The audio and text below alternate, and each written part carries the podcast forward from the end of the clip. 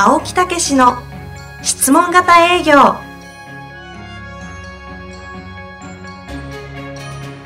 営業それは商売の原点。トヨタ大阪ガス生協などの営業マンも実践。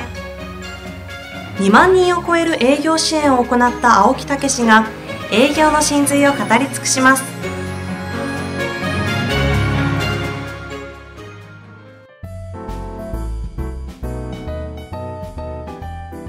青木武の質問型営業第11回。青木さん本日もよろしくお願いいたします。はい、よろしくお願いいたします。なんか最近青木さんの方でお話ありますか？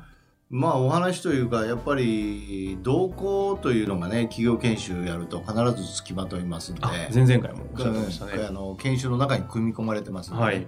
だから同行行くとやっぱりいろんなことがやっぱり実は教えてるようで自分自身も勉強になるなっていうようなことありますよね。い。まだにですか、ええ。これだけ極められていても。そうそうそう。だからだんだんだんだんそういう感覚を忘れてってですね。あのあ営業の現場ではこういうことをやったなとかあるいはね、うん。一人一人がみんなタイプ違ってこんなとこでこの人は困ってんなとか、うん。こんなとこであ行き詰まってんだなとかね、うん。分かるんですよね。ずっと見られてきてるじゃないですか、ええ。最近の若者っていうの表現はちょっと違うかもしれないですけど、え今までにない悩みとかを抱えられている方とかいたりってするもんなんですか？えやっぱりね細かな指導がいりますよね。あそうですか、ええ細かな指導というのははい。例えばうーんまあ自分自身がどう表現するかとか、はい。例えばこういうところでは笑っちゃいけないとかうん。最初ニコニコしててもいざほその本番になるとプロなんでやっぱりそこはしっかりと真面目な真剣な顔をして伝えないといけないとかね。そういうことをですねやっぱり指導してあげないとあのわからないんですよね。今まではあんまりなかったことがそういうことが最近起きてたりするっていううことなんですかーんだからまあ今まではなんか一生懸命やってこいみたいなことであそれなりになんか受け入れられたりしたんじゃないですか？ええ。だけどなんかそういうところをガッツや根性でやる時代じゃないんですよね。うーん。え青木さんにそれを言っていただけるのは非常に分かってに近い私としては嬉しいですけどえも 根性論がどうしても苦手な世界なんでええ。ね、はいそうじゃなくっていかに相手に分かりやすく表現するかとかうん伝えるかということを教えてあげないとお客様も受け入れないんですよ。うんええお客様もなんか昔だったらなんかお元気なやつ来たななんてね。お前が可愛いなとりあえずそうそうそうそう入ってけやとそうそうそうそう。そんなんないんですよ。ですよね、ええいやよく言われるので、ええ上の方々がですね。そんなことあるのかなと思ってずっと疑問に思ってました言われるんですか？いや言われることありますよね。まあ幸いね私はあんまりそのそういう上の方っていうのは直接は指導とか受けたことないですけど、ね。それね営業研修を行ってて教えててねそういう過去にやっぱり第一線でやってこられた方のやっぱり異物というかねそれでできた時代があるんですようねん。だからそれなんだっていうふうに思ってる方もやっぱ多いんで、えーそこにこう世代間のギャップ特に営業を教えるなんていうとものすごいギャップがありますよね。この質問型営業の手法は非常にねこの若いというか今の時代の人たちに本当に合うやり方だと思ってるんで、えー本当その通りですよね。そうですね。ありました。じゃあそろそろですね、え。えーと本日のテーマの方に入っていきたいと思うんですけれども、あの前回あの働く習慣という話がえーあったんですけど、そうですね。それを受けてですね、えーと実は同じ方からあの質問があったのでなるほど。あの新人の方ですね、うん。ちょっと読ませていただいてもよろしいでしょうか、えーどうしたら質問型営業だったりうん。お役立ちという感覚を身につけてそうしたこう質問型営業というものを身につけられるんでしょうかというのをですねはい。実はあの電話で問い合わせを受けまして。あそうですか。真剣に考えていただいてるんですね、はい。ど。うしたら身につけられるんですかっていう問いには。ーこれはねもう今日はね秘訣中の秘訣を言うかもしれませんね。ちょっとメモ用意します。はい。いや本当にこれはねあのー現実に私自身も考えてきたことなんですね、はい、ええそれで実は分かったんですねこれ、うん、ええ。それで分かって企業研修もその形式に変えてるんですよ。何を分かったんだろう、えはい。実はですねそういうこう私がいろいろ話してるじゃないですか、はい。話してる。これは私が実感したあるいはわ私どものあのお客様が実際に成果を上げた話なんです。でも聞いてる方々にとってはこれは他人事なんですよ、おーまあ、ね知識、情報ですよね。そうそう、はい。実際やったとしても他の人がやったに過ぎないんですよ。うんうん。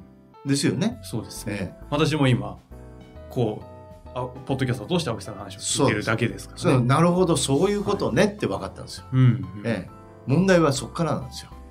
知識を習得してから。はい、それを実際に実践するっていうことが大事なんですよ。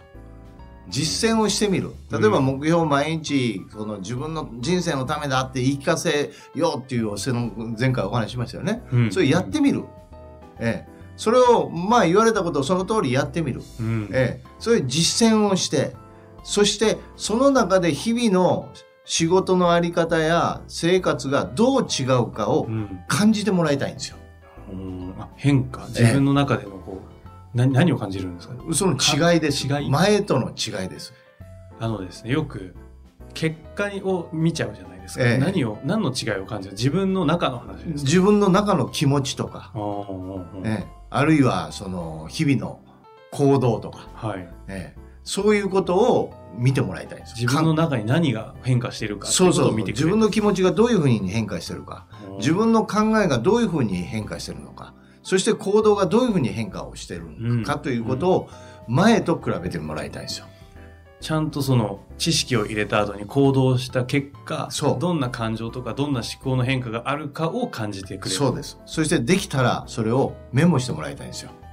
ああ、えそのこんな風に感じまえしたとかそうそうそう。今まで自分はなんかそもそも営業の仕方を根本的に見直さなきゃいけないと考えたとかええ何でもいい、つまり振り返りという作業なんですこれう。んこれ私の3つの言葉で売り上げが上がる質問型営業というダイヤモンド社からの本がありまして、えー最新刊ですよね。このこに振り返り用紙っていうのが実際ついてるんですけどね。あ書籍の方に。で、それを使っていただいてもいいし、それが、うんまあね、えーそこまでいかないでもやる方法っていうとメモでいいですから、うん。どういう変化があったのかというその気持ちとか、はい、その特に変化を書いてもらいたいんですよ。例えばですね、うん。えーなんか気持ちがあの前向きになってるなとか、うんうん。えーうんあるいは普通よりもあのうんじゃあどうしたらこれ実現できるかっていうことを考えるようになったなとかね、具体的にお客様行く件数1件増えたなとか。うんうん。あるいはお客様のところで話が盛り上がったなとか、はいうんこれってひょっとしてこの目標を唱えたというところが関係っていうことになるわけですよ。振り返りをしてってその変化に気づきを自分でそうそうそう。ええ。そうするとどういうことになるかというと、うんうん確かにその通りだなっていうことになってくるんですよ。あ実感するってことですか、再認識って言うんですよ。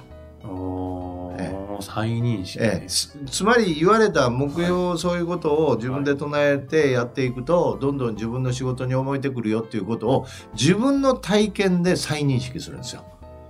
人のええ。言ったことだけではなくて、え体験で再え、認識しよそう。と。その時どうなると思いますか？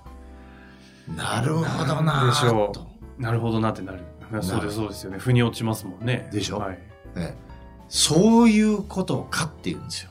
初めてのそれが理解みたいなことか？そうです。納得です。ああ確かに納得ですねそうはい、そういうことなんですよ。ええ。ということになると、はい、これはやって得かもしれんなっていうことになるんですよ。うん自分にとってメリットあるかもしれんなって思うんですよ。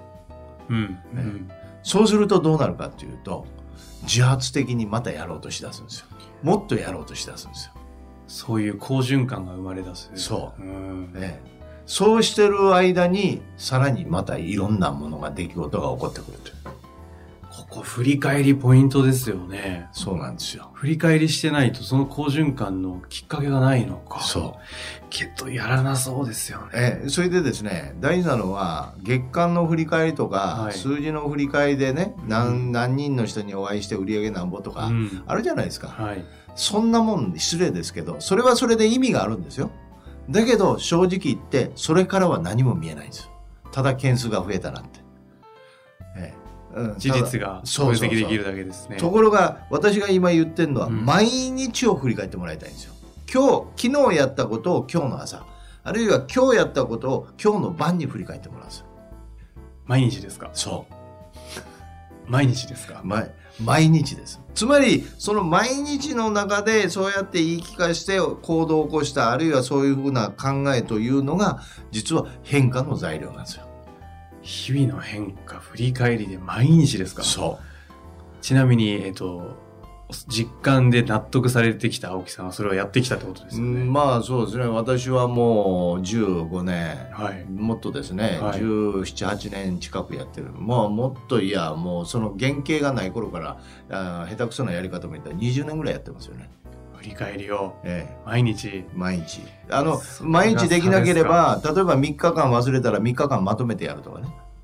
そういうことも含めてでいいですよいやでもそこ1日でいいですよではなくて3日忘れたら3日やれってことですそういうことですつまりじゃあどういうことかというと自分の行動が材料なんですよ。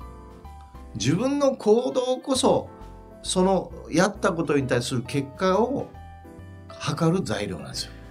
ああ行動は材料ね。そ考えたことなかったですう、うねん、だからいろんな本読んでも一緒ですよ、うん。あこれいいなと思ったら書き出してそれをやってみる、うん。えーそしてどういう変化が起こったかを見てみるんですよ。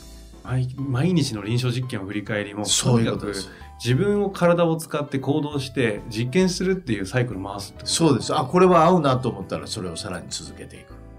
これは合わないなと思ったらいいじゃないですかやめてもそうやっていいと思うものを続けていくことがこの間前回のお話であった習慣づくりにつながってくるわけです。そうそうそう。それでいいものをどんどん身につけていくんだっていうのをずっとよいい好循環を回していくための一つのまず一番初めにやるべき習慣はじゃあ振り返りっていう理解でいいんですかね？そうですね。目標を例えばその目標を言い聞かして振り返ってみると。今日いちいちそれを言い聞かしてどういうことがあったかともちろんその時に真剣に言い聞かせていただきたいですよ、うん、何回か自分に声をこう本当に言い聞かすようにね、え。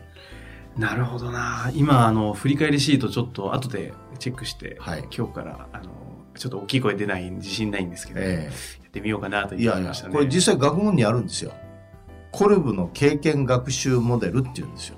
コルブ。っていう人が開発したんですけど、はい。経験こそ最高の学習なんだっていうことですよ。これ学問できちっとあるんですよ。うん。身につける方法として。じゃあそういった基盤に基づいてその振り返りシートとかもちゃんと設計されて営業マンに合ったものを、まあ、作られたってことですそうそうそう、そういうことです。後でチェックします。はい。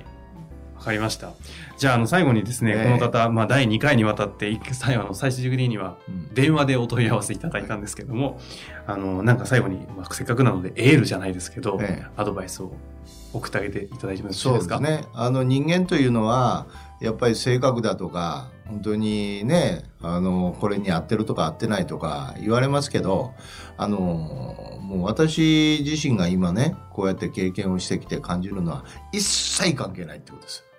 身につけたいものなら身につけて、そして、その、その、それを身につけた自分にもなれるし、えなりたい人間にもなっていけるんですよね。それには、実は、そういうことを自分が目標を持つ、あるいはそういうことを、そういう姿をイメージして、そしてそれについてどう近づいてるかっていうことをね、毎日毎日振り返る。どう近づいてるかっていう、それによってどう変化してるかっていうことをね、振り返りをやっていただくことによって、自覚が出てきて進んでいくよってことです。わかりました、はい今日は青木さんの言葉で締めたいなと思いましたので、私は特に言わずに終わりたいと思います。本日もありがとうございました。はい、ありがとうございました。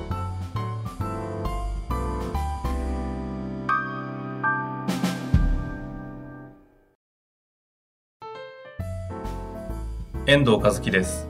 番組では青木武への質問をお待ちしております。ウェブサイト質問型営業のホームページの右サイドにあるポッドキャストのバナーからアクセスいただきお申し込みください。ホームページは質問型営業で検索するか URL www.s-mbc.jp